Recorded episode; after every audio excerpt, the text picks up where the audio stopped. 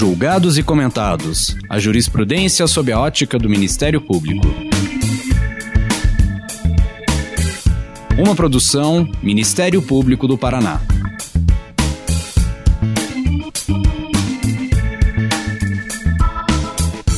Olá, estamos começando mais um episódio do Julgados e Comentados. Eu sou Eduardo Cambi e hoje abordaremos o tema do combate à violência sexual e a garantia dos direitos reprodutivos. Para tanto, contamos com a participação da convidada Valéria Scarance, promotora de justiça e coordenadora do Núcleo de Gênero do Ministério Público do Estado de São Paulo.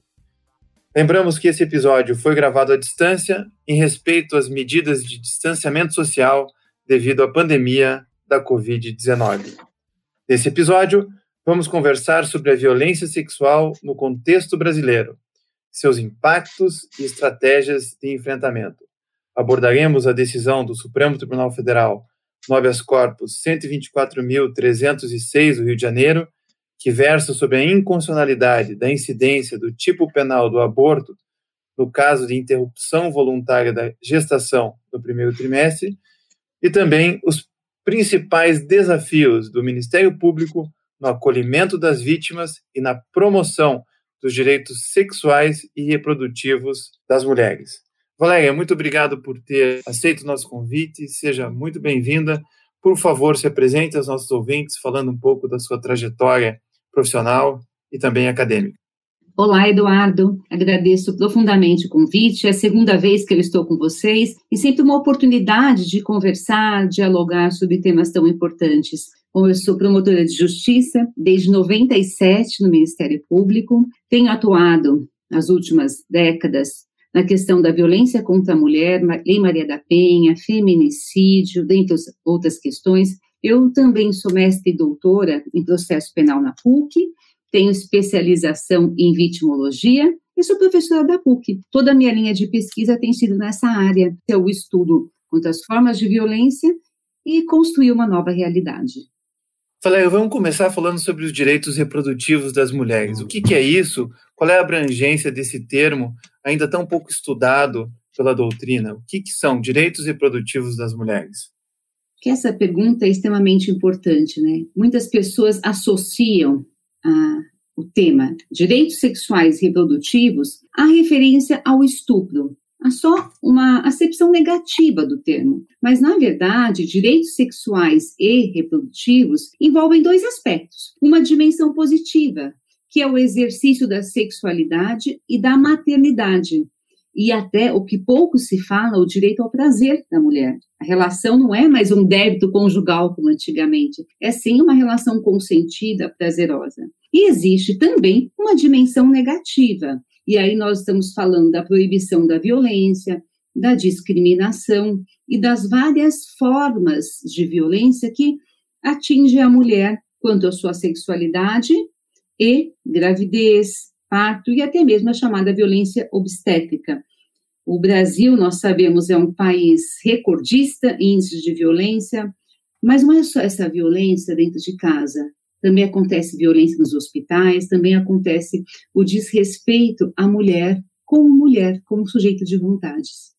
Valéria, e como é que a gente pode trazer esse tema para o direito, a, a legislação, como versa sobre esse tema no Brasil e até em âmbito de convenções, eventuais convenções, tratados internacionais, direitos humanos, como é que essa questão está colocada? Embora do Brasil sexualidade ainda seja um tabu, né, em âmbito internacional já se reconheceu que a saúde reprodutiva e o exercício da sexualidade, olha só, é um direito humano das mulheres, faz parte da categoria de direitos humanos. Assim como as mulheres têm direito à vida, à integridade, ao respeito, elas também têm direito à sexualidade e à saúde. Esse reconhecimento em âmbito internacional começou lá em 1994. Em uma conferência internacional no Cairo, se disse pela primeira vez que a saúde reprodutiva e a sexualidade fazem parte dos direitos humanos das mulheres. E quando se fala em saúde reprodutiva, olha que interessante, não é só o direito a gestar e ter filhos, é o direito a uma vida sexual satisfatória.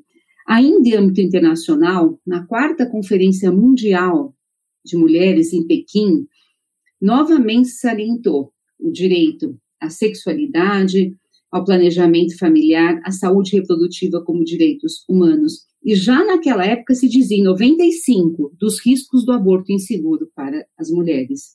Existem ainda duas convenções, que são as duas convenções mais importantes quando se fala de mulheres.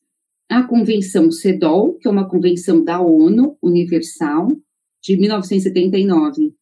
Nessa convenção, olha só, em 1979, já se falava em planejamento familiar, em acesso aos serviços médicos. E uma convenção também que é muito importante é a Convenção de Belém do Pará, de 1994. E nessa convenção se fala de direitos para as mulheres, direito, proteção à vida, direito à integridade física e mental, e também a proibição da violência no sistema de saúde. No Brasil, nós temos uma lei que fala de planejamento familiar, mas nós não temos nada que, tra que traga essa dimensão positiva da sexualidade, a sexualidade como um direito da mulher. Então a gente percebe que o Estado atua muito mais quando há um crime do que na reafirmação desses direitos e do reconhecimento da mulher, jovem ou adulta, como um sujeito, com as suas vontades, com os seus sabores e com a possibilidade de dizer não e sim quando ela quiser. Valéria, se a gente olha os números no Brasil, os números do Fórum de Segurança Pública, os últimos números, eles dizem que nós temos 180 estupros por dia, que houve no último ano um crescimento desse número. Há um registro de, ao ano passado, 66.041 registros foram feitos, sendo que 81% são vítimas do sexo feminino, 53,8% têm até 13 anos de idade e é sabido também que boa parte dos agressores é o próprio pai, o padrasto, o namorado da mãe ou alguém próximo da família. Recentemente teve um caso que a mídia está discutindo de um estupro de uma criança de 10 anos. É, como é que você vê esses dados e a repercussão que esse caso tomou diante de uma polêmica se poderia ou não, eventualmente, se interferir na decisão desta criança.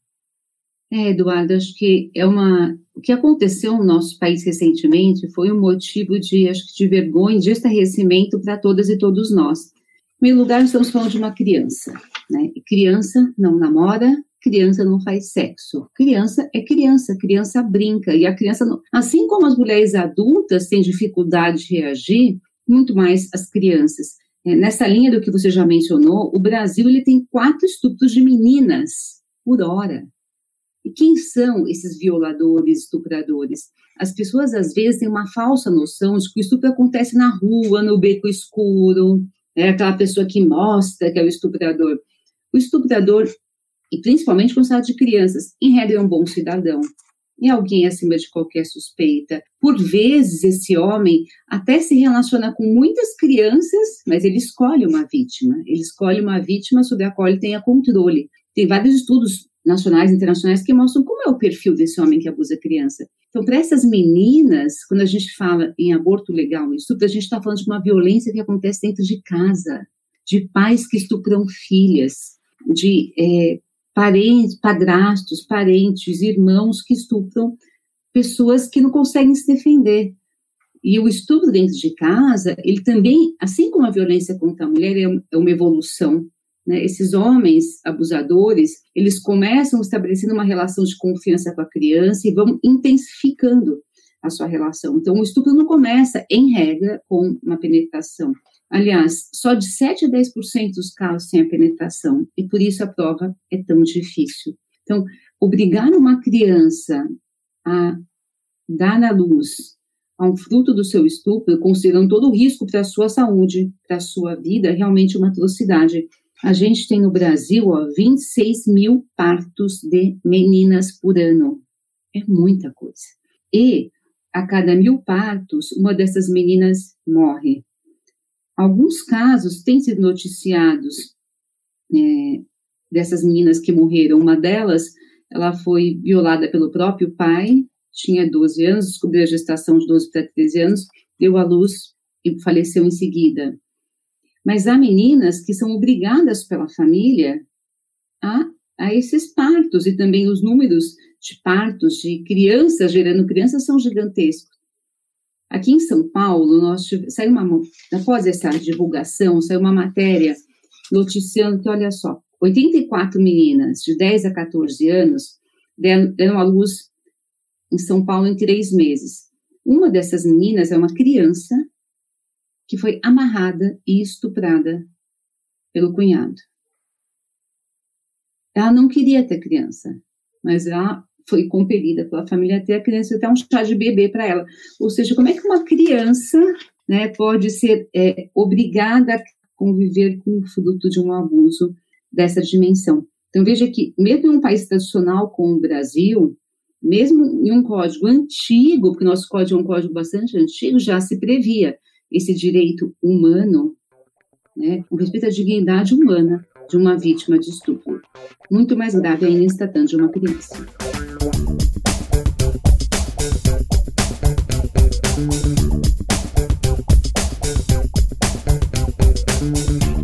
Valéria, você foi promotora de justiça é, numa vaga de estupros, né? cuidava desse tema cotidianamente. E a gente sabe, e é, é bom que a gente explique o que, que é estupro de vulnerável, porque, como você disse, nem sempre tem a penetração, o que torna a prova extremamente difícil, especialmente quando versa sobre crianças, porque tem que ter um cuidado especial, desde a delegacia ou quando passa pelo Ministério Público, até com uma escuta qualificada dessa criança para não vitimizar mais ainda essa, essa menina é, que foi estuprada. Então, conta um pouco para nós essa experiência, a dificuldade da prova e como o judiciário tem reagido a, a essas, esse contexto de violência contra a mulher. Pois é, Eduardo, desde que eu me conheço por gente, acho que eu trabalho com enfrentamento à violência contra a mulher, mas né, aproximadamente 15 anos, por cinco anos eu trabalhei numa vara central de violência contra a mulher, mas naquela época todos os estupros de meninas, e as, e as meninas representam a maioria dos casos de abuso sexual, de estupro, eles também estavam, escorriam por essa vaga. Então, é, fazia audiências de estupro, assim, todos os dias, assim, até, não só estupro, mas outras também, não muitas audiências em muitos casos. E eu sempre digo o seguinte, que quando eu estava nessas audiências, às vezes a minha vontade como pessoa, como ser humano, era colocar um tampão no meu olho, sabe? Porque eu não, olhava para aqueles homens e não conseguia, assim, acreditar que eles eram capazes de tamanha atrocidade. E os perfis eram dos mais diversos. Então, uma vez chegou um senhorzinho tremendo, mal conseguia andar, e tinha violado duas gerações de crianças da mesma família e continuava praticando abuso sexual. Esse é um perfil que convence, né? E as pessoas associam um senhor, por exemplo, de idade, a uma pessoa que não vai fazer mais nada. É, sim, moços jovens, ca pessoas casadas, com filhos. Eu me lembro, por exemplo, de uma audiência de um pai que estuprou a filha dos 9 aos 15 anos. E essa menina, ela só conseguiu falar sobre o estupro quando ela começou a namorar e saiu de casa. Aí um dia o namorado dela falou, olha, eu sou muito jovem, eu não tenho como sustentar, melhor você voltar para casa. Ela ficou tão desesperada e ela acabou contando para ele. Esse pai estuprava a filha com a conivência da mãe, que ia buscar a camisinha no posto de saúde. A prisão dele foi pedida e foi decretada. E nunca mais me esqueci do dia da audiência. Ele chegou lá com uma cara de excelente cidadão, falando calmo, que ela é uma menina que não respeitava os limites dele, por isso que ela inventava essa história. E ele instalava ar-condicionado, então estava com o braço quebrado. Quando a juíza anunciou que ele seria preso, ele começou a gritar, fez um escândalo no fórum, que era inocente, que estavam fazendo com ele, e as pessoas diziam: O que vocês estão fazendo com esse coitado, de braço quebrado? Senhor, como é que vocês podem empreender? Esse homem que tinha estuprado a filha dos 9 aos 15 anos. Então, eles têm um perfil que convence. É por isso a informação é tão importante. As crianças é, também, elas começam a ser é, abusadas, dominadas muito cedo. Os estupradores, eles vão estabelecendo alguma, algumas ou jogos ou relações de confiança com essas crianças. Então, eles começam dizendo, isso é um segredo só nosso, isso é uma brincadeira de namorado, isso é uma coisa do papai. E aí, quando a criança começa a entender um pouco mais sobre sexualidade, Aí vem as ameaças, sua mãe vai ficar triste, ninguém vai acreditar em você, eu posso fazer mal para não sei quem e tal. Os laudos, em regra, são negativos.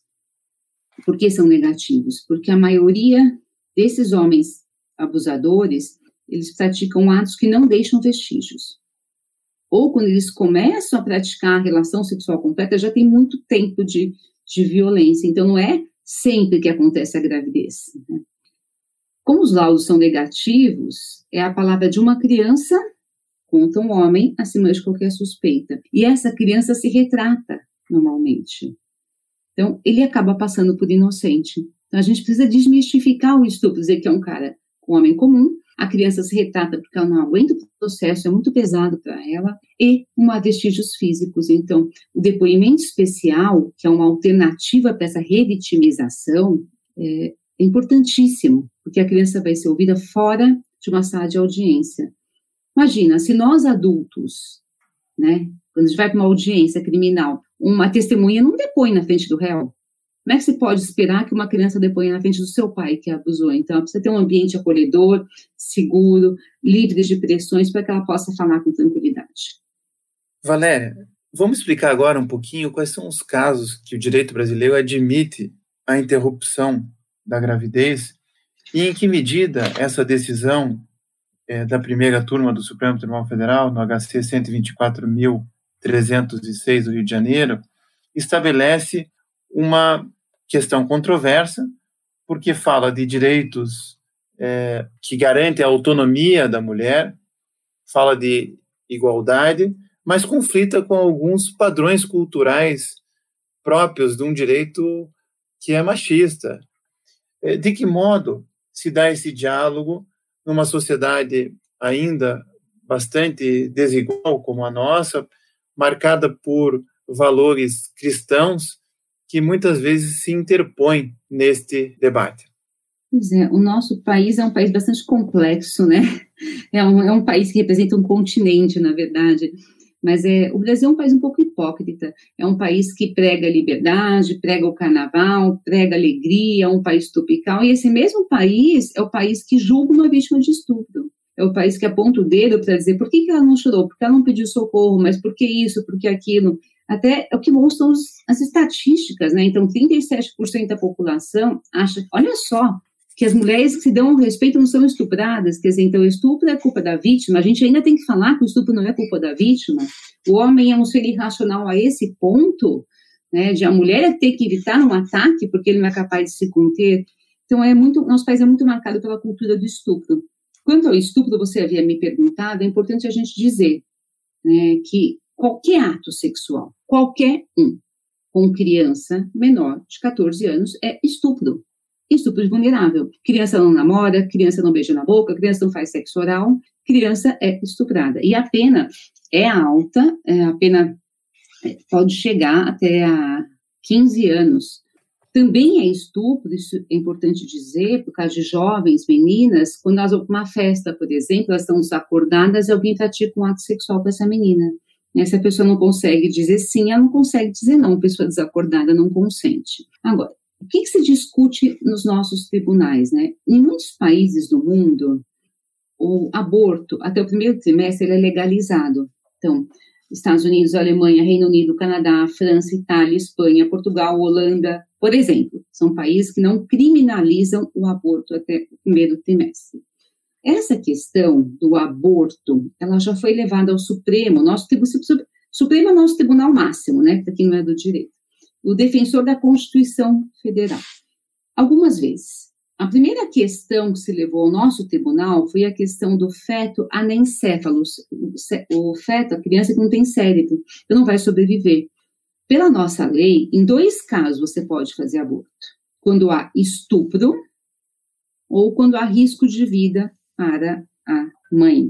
Isso é o que diz a lei e começou a se discutir essa questão da criança que não vai sobreviver porque é anencefalo. O Supremo Tribunal Federal, em 2012, também fixou entendimento de que é possível uh, o aborto nessa hipótese. Não é nem necessária decisão judicial nesse caso, só um laudo dizendo que a criança eh, não tem, então, cérebro. Pela nossa nosso direito, então, três hipóteses permitem o aborto legal, ou seja, de acordo com a lei. estupro em qualquer das suas modalidades, risco de vida para a mãe e feto anencefalo. Essa discussão até o primeiro trimestre da possibilidade de aborto até o primeiro trimestre da gravidez, ela foi levada pela primeira vez, é, houve um posicionamento né, explícito do Supremo nesse habeas corpus que você mencionou, 124.306. E era um habeas corpus em que eram processados proprietários de uma clínica né, de aborto, e nessa decisão, que é uma decisão em um caso específico, se entendeu que não se poderia criminalizar o aborto até o terceiro mês, que isso importaria em ofensa a alguns direitos da mulher, a nossa Constituição Federal. Mas não há uma decisão ainda geral. Por isso, se ingress... o pessoal ingressou com uma ação de descumprimento de preceito federal, tem uma outra ação no Supremo de caráter geral, que é a ação 442, e nessa ação está se discutindo em caráter geral, para todas as mulheres, para todas as pessoas, se seria possível o aborto até o primeiro trimestre. Esse processo não terminou, teve uma audiência pública em 2018. Muitas entidades é, ingressaram nessa ação como amigos curi, como interventores nessa ação, e o processo está caminhando. Então, só para concluir, hoje é possível naquelas três hipóteses, e em caráter geral até o terceiro mês, né, o Supremo Tribunal Federal está discutindo essa questão. Falei, uma questão importante é, que você ressaltou é a hipocrisia, porque as pessoas que têm condições procuram uma clínica e fazem o aborto, mas as mulheres pobres têm que se sujeitar ao SUS. E aí nós vamos ter que falar das políticas públicas de atendimento às vítimas de violência. Existe o decreto 7.958 de 2013, que fala, é, traz regras em relação à saúde pública, ao SUS, né, e, a, e à segurança pública. É, faltam ainda políticas públicas para um atendimento humanizado da mulher. Tanto é que poucas clínicas no Brasil é, fazem o aborto. E aí, como é que você vê é, essa omissão do Estado brasileiro, muitas vezes, em assegurar um direito que o Código Penal de 1941 assegurou para as mulheres. Pois é, eu acho que a, a resposta da sua pergunta vem já no começo dela, né? Essa, o fato de que o, o, o Brasil, nessa hipocrisia de uma em tese, uma preservação da vida, você coloca em risco uma outra vida, mesmo quando a lei garante esse direito a essa vida, essa dignidade da pessoa humana. Quem morre, as, as mulheres que morrem, as crianças que morrem em aborto inseguro, são as mulheres das zonas rurais, são as mulheres mais pobres, que não têm acesso ao controle de natalidade, não têm informações sobre a sua sexualidade, prevenção da gravidez, muitas são estupradas. Então, isso são dados Organização Pan-Americana de Saúde menciona, por exemplo, que há 830 mortes por dia no mundo, é, mortalidade materna. Cinco causas. Uma das cinco causas é o aborto inseguro. E mesmo assim, diante de situações em que a lei permite, profissionais se recusam a cumprir a lei. Um médico, por exemplo, pode se recusar a cumprir a lei? Ele, enquanto profissional, sim. Um estabelecimento, não. Então, ainda que o médico ou uma pessoa diga, olha, uma escusa de consciência, eu não faço aborto, alguém naquele hospital tem que fazer. Então, o estabelecimento não pode se negar a fazer. Tem pouquíssimos estabelecimentos no Brasil é, conveniados ou que declaradamente fazem esse aborto seguro. Ó, são 89 serviços cadastrados no Brasil e 176 hospitais que aceitam realizar. Vejam que para um país continental como o nosso, isso não é nada. Né, com essa uhum. dimensão de um país que tem 60 mil estupros por ano, 180 estupros por hora, tem 89 serviços de aborto. É muito pouco. Então, essas, é, essas meninas estão indo para aborto clandestino. Muitas morrem, ou ficam com sequelas pelo resto da vida. E nesse habeas corpus que você mencionou, Sabe, tem um argumento que eu achei, assim, fundamental, do Luiz Roberto Barroso. Então, ele fala assim, por que, que não seria, não é adequado criminalizar o aborto como uma estratégia para redução de mortes de crianças, né? Porque as taxas nos países em que o aborto é permitido, nos países em que o aborto não é permitido, de aborto, são as mesmas. Só que nos países em que o aborto é permitido, crianças não morrem, é, passando por intervenções quando tinham o direito de uma intervenção segura, hospitalar, cirúrgica. Então, é, aquele velho mito que a gente tem de que o direito penal transforma a sociedade. Não, o direito penal não transforma a sociedade. O que transforma a sociedade é educação sexual sem preconceito, é orientação contra essas meninas, é falar, sim, de educação sexual nas escolas. Porque se uma criança não fala de sexo nas escolas, como é que ela vai saber se está acontecendo em casa? Então, nesse ponto, nosso, nosso país realmente é um país complexo, porque as meninas têm que se virar sozinhas. E quando acontece o fato mais grave, elas não conseguem atendimento.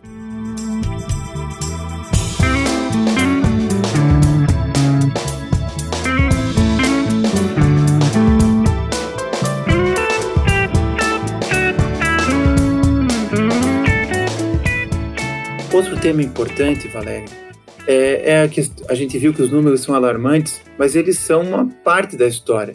Há uma subnotificação muito grande. Muitas mulheres são vítimas de violência doméstica, que é a sua especialidade, são vítimas é, de crimes sexuais e ficam caladas.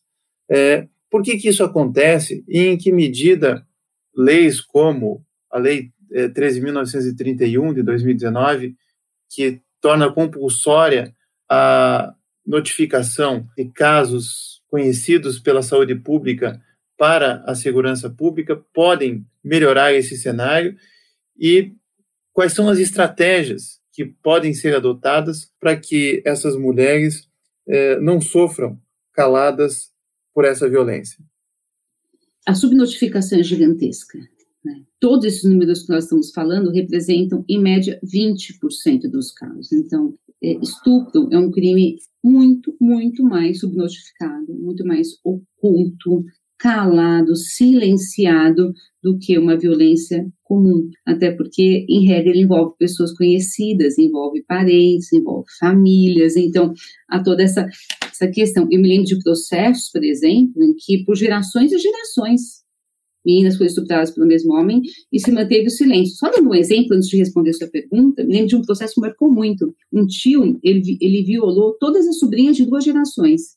E as sobrinhas, para se defender, ninguém acreditava nelas. Elas colocavam roupas masculinas, uma fazia é, elas faziam assim, tipo, campana na porta, sabe, no banheiro, porque ele praticava atos libidinosos com todas. Quando a mãe desse senhor morreu, a avó, elas decidiram contar para a família o que tinha acontecido. E a resposta que a família deu para elas foi a seguinte: se a porta da igreja está aberta, o cachorro entra. Ou seja, elas eram responsáveis pelos estupros. Elas foram banidas da família.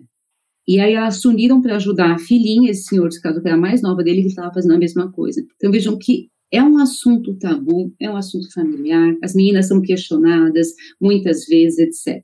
Por que as pessoas não falam? Numa sociedade machista como a nossa, em que uma mulher que tem uma marca no, no, olho evidente é chamada de interesseira, de aproveitadora disso, daquilo. E imagina uma mulher que sofreu uma violência sexual. Em relação à violência sexual, até algum tempo eu li uma, um estudo que eu achei muito interessante, que tratava da culpa dessas mulheres como elas se sentiam em relação ao estupro, né? E se acham adotado providências. Era um estudo que foi feito junto a vítimas do Pérola Byton. Mulheres que tinham sido estupradas por homens desconhecidos tinham conseguido reagir mais e tinham assim, eles tinham, tinham se libertado mais rapidamente do trauma, acho que totalmente, mais, mais, mais rapidamente do trauma. Mulheres que tinham sido estupradas por pessoas conhecidas não conseguiram reagir, se sentiam mais culpadas e não conseguiam se libertar do peso da culpa. Então, quando a surpresa é muito grande, é, uma das reações instintivas do ser humano é o congelamento. Ela congela, ela não consegue reagir. Só que ela não entende porque ela não reage, ela se sente culpada. Então, por que muitas mulheres não relatam estupro? Por vergonha, por medo, ou até porque elas se sentem culpadas, porque elas acham que ninguém vai acreditar nelas. Valéria, a gente sabe que é, o Estado, de um modo geral, quando pune, ele assume, então, acredita acredita-se que essa punição vai ser, é, vai prevenir casos futuros e vai ensinar alguma coisa é, para quem pratica a violência. E muitas vezes a vítima é ouvida só lá na audiência e não, não, não é muito considerada nesse processo penal. Como é que você vê é, a necessidade da pena? Como é que você vê esse sistema que já foi considerado pelo Supremo Tribunal Federal um estado de, de coisas inconstitucional, o sistema carcerário, e a vítima em relação a essa punição que o Estado assume como sendo a melhor solução para a violência sexual. Quando a gente fala de estupro de vulnerável, me parece que não existe outra alternativa ainda no Brasil e no mundo a não ser realmente o processo, a punição. O processo ele precisa existir, a punição precisa existir, mas também esse processo ele precisa ser um momento de amparo para essa vítima. Então, quando ela relata o fato, ela espera uma resposta do Estado, principalmente crianças. Ela falou, achei que fosse contar e que ele fosse ser preso, achei que ele fosse contar e ninguém fosse mais machucar. Mas a criança ela é muito revitimizada nesse processo. A criança, a mulher e as pessoas vítimas de crimes. Primeiro, como aquele homem é acima de qualquer suspeita, ou ele é do círculo, as pessoas ficam perguntando um monte de vezes para ela se aquilo é verdade mesmo. Porque ela cansa de contar. E por isso que ela desiste. Isso chama síndrome é, da criança vítima de abuso sexual. Ela acaba desistindo e não, não conta mais o fato. Ah, então tá bom, é mentira mesmo, eu inventei, pronto, tá todo mundo feliz. É isso que acontece com ela. Agora, o processo por si é muito revitimizante. A gente precisa dizer isso, que a, a evolução dos direitos humanos ela foi muito unilateral. Precisou evoluir para pre, preservar a pessoa dos réus, mas não evoluiu para preservar a pessoa da vítima. Por exemplo, um réu, se não quiser ir para uma audiência, ele diz que não quer ir para audiência o advogado, tudo bem, basta justificar. Uma vítima, se não quer ir para audiência, pelo nosso sistema, ela pode ser conduzida coercitivamente. Parentes do réu são dispensados de depor, parentes da vítima são obrigados a depor. O réu pode é, recusar fornecer DNA, a vítima é submetida a exame de ML. Então, ainda o processo é muito vitimizante. E nós, como promotores, como Estados, temos que colocar o dedo na ferida mesmo, refletir em que medida nós estamos fazendo nossa parte. Em que medida nós estamos depositando em uma criança, em uma mulher vítima, em uma pessoa, todo o peso de um processo, mas isso é responsabilidade nossa como autoridades e não da vítima. Em que medida, então, trazendo esse discurso para o Ministério Público, em que medida a atuação do Ministério Público tem que ser ressignificada para amparar as vítimas que se encontram nessa situação de violência? acho que é, a função de promotores e promotoras evoluiu muito, né? Nós não somos promotores de acusação, nós somos promotores e promotoras de justiça. Nós temos um compromisso com a sociedade, com as pessoas. Então, em que medida a nossa atuação? Primeiro, nós precisamos falar sobre educação sexual. Precisamos falar sobre prevenção à violência. É, precisamos lutar para que o que está previsto em lei seja cumprido.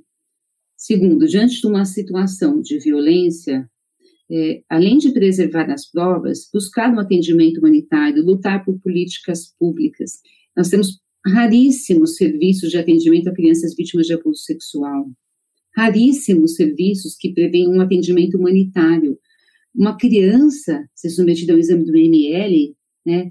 Por exemplo, um exemplo, as crianças perguntam se o tio vai dar injeção para elas, aquilo é um médico né? Ela vai passar por uma consulta médica. Mas o que é para uma criança abusada é ser submetida a um exame do ML. Então, acho que o nosso compromisso tem que ser com um processo que mais proteja do que revitimize, que mais acolha do que puna aquela criança. E, infelizmente, a gente vive num sistema, ainda, nós temos que dizer, de uma forma geral, que não tem um preparo para isso. Né? Então, a inquirição de uma criança, ainda que não seja por depoimento especial, não dá para usar para uma criança termos adultos, a criança não entende.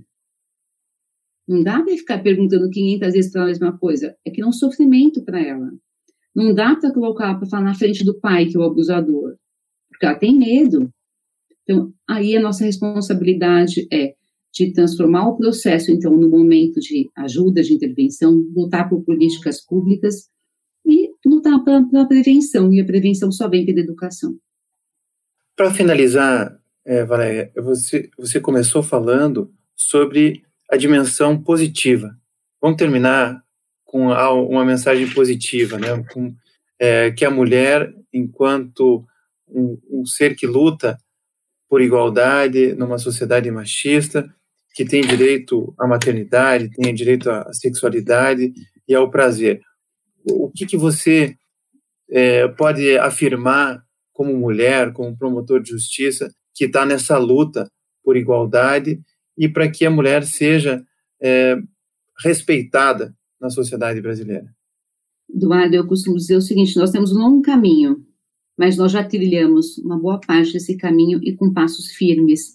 Muitas vezes as gerações mais novas desconhecem a luta que foi para se reconhecer a igualdade entre homens e mulheres. Por exemplo, até 2002, o Código Civil dizia que a chefia da sociedade conjugal é do homem, chefia, ou seja, ele chefiava a família. Agora, a lei fala em direção e poder familiar. Antes era pátrio poder, agora é poder familiar. Até 2009, nós não tínhamos, não falávamos de indignidade sexual. Até 2005, o casamento do estuprador com a vítima acabava com o processo. Ainda tinha na nossa lei até 2005 palavras como honesta, virgem, etc. Então, se a gente olha para o desafio, parece muito distante, mas se a gente olha para todas as conquistas, para os caminhos trilhados, realmente dá uma sensação de conforto. Eu acho que é o que nós precisamos fazer, lutar com passos firmes e seguros por essa emancipação e por uma igualdade que só existe na Constituição, mas não na vida real.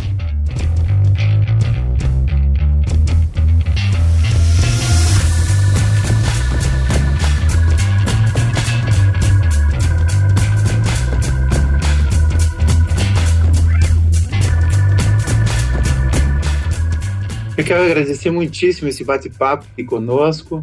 Seja sempre muito bem-vinda ao Julgados e Comentados. Muito obrigada, contem comigo, continuo à disposição e vamos juntas e juntos transformar nossa realidade. Não se esqueça de curtir ou se inscrever em nossas redes sociais e assinar nosso podcast no aplicativo de sua preferência. Você também pode participar da elaboração dos julgados e comentados. Para sugerir um tema, encaminhar dúvidas ou comentários, envie para a gente no e-mail julgados e. Muito obrigado e até a próxima.